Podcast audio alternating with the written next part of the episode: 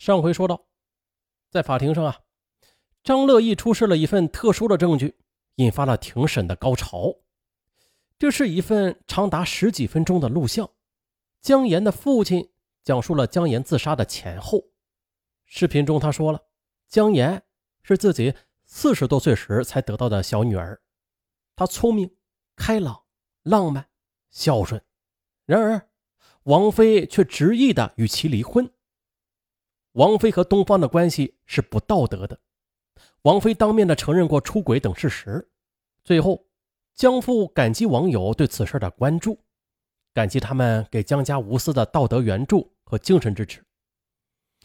在江父讲述的过程中，几近病危的江母也是哭着诉说对王菲的不满。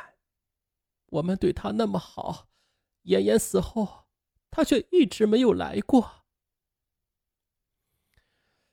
在法庭播放两位老人的录像的时候啊，大多数的网友都在默默的流泪。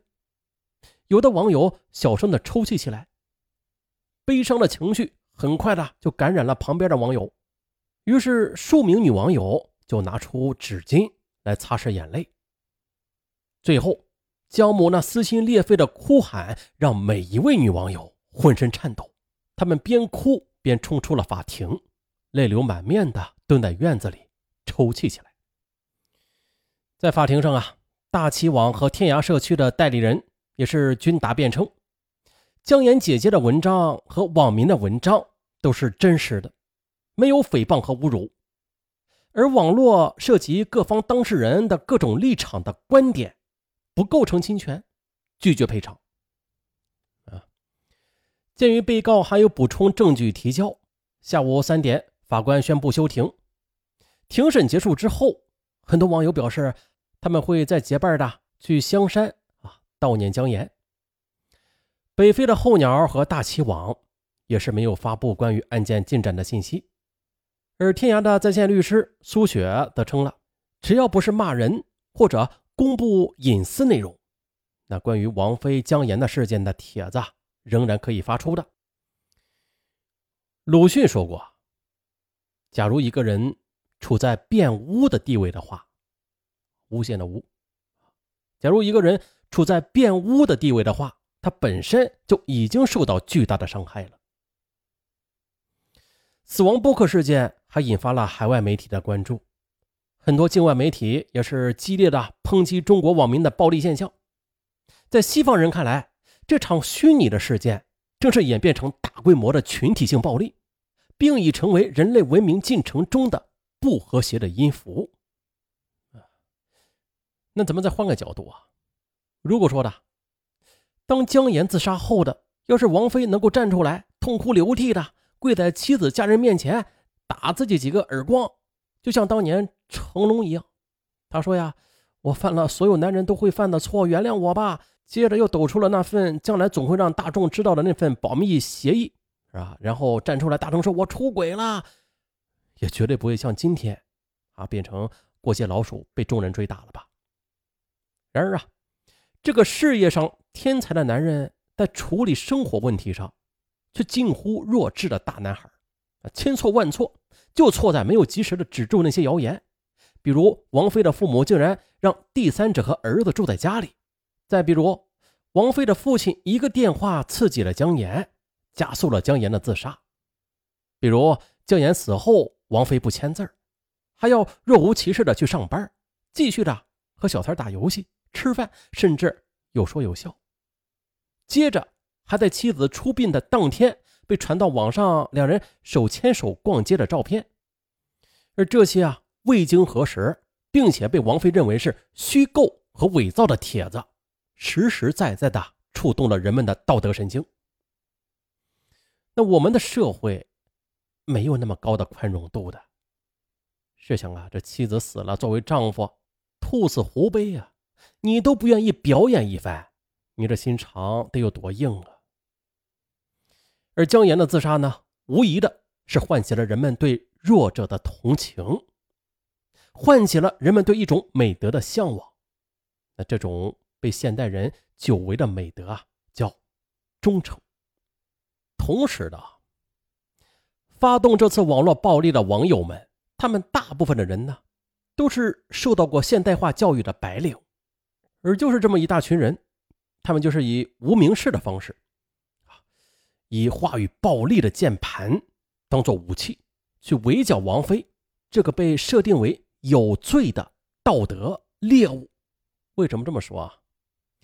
网友的谩骂和攻击，发展到最后啊，根本就不是在讨论问题的本身了，而是由于人们呢，在网络里边是处于匿名状态的，言行不需要负什么责任，从而呢就助长了谩骂的风气。那虽然说现在国内外学术界和网络世界还没有对网络暴民的内涵进行明确的界定吧，但是我们可以感受到啊，这网络暴民呢，它有以下几个共同点：一。是动机观点，恶意制裁、审判当事人，并谋求网络问题的实现解决。二是采用方式，通过网络追查，并且公布传播当事人的个人信息隐私，同时呢又煽动和纠集网民以暴力语言进行群体围攻。三呢就是导致的结果了，比如在现实生活中。使当事人遭受到严重的伤害，并对现实产生实质性的威胁，等等。那由此啊，对照下来，这死亡播客引发的，这就是真正意义上的网络暴力事件了。因为它不仅仅是发生在网络这个虚拟空间里边，它也延伸到了现实世界，并且这种行为，无论从公共利益的利弊角度来考虑吧，还是事件对当事人造成的伤害。程度的方面吧，这网络暴力已经造成了法律意义上的侵权了。正是从这个角度考虑，网络时代的言论与现行的司法制度之间的关系就有了特别的意义。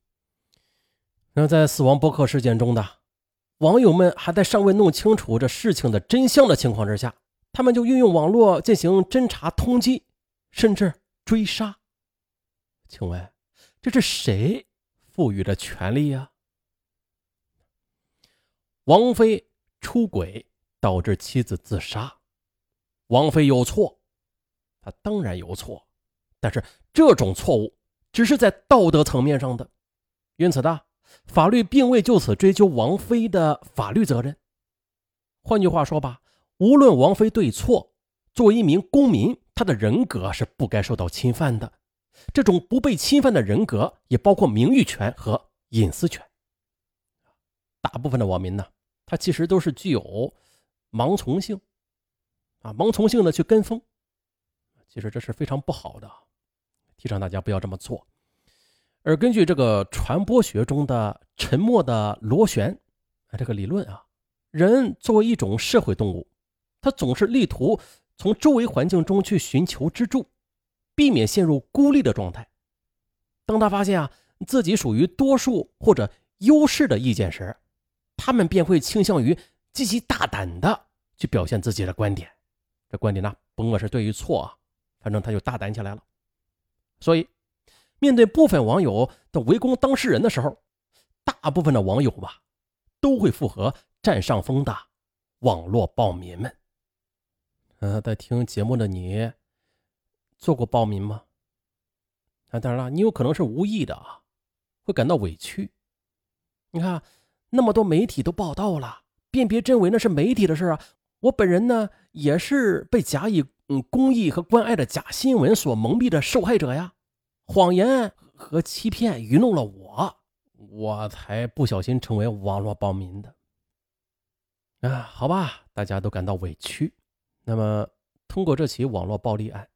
咱们所有的人呢，是不是能够进行深刻的反思啊？又是不是要有足够的警觉呀？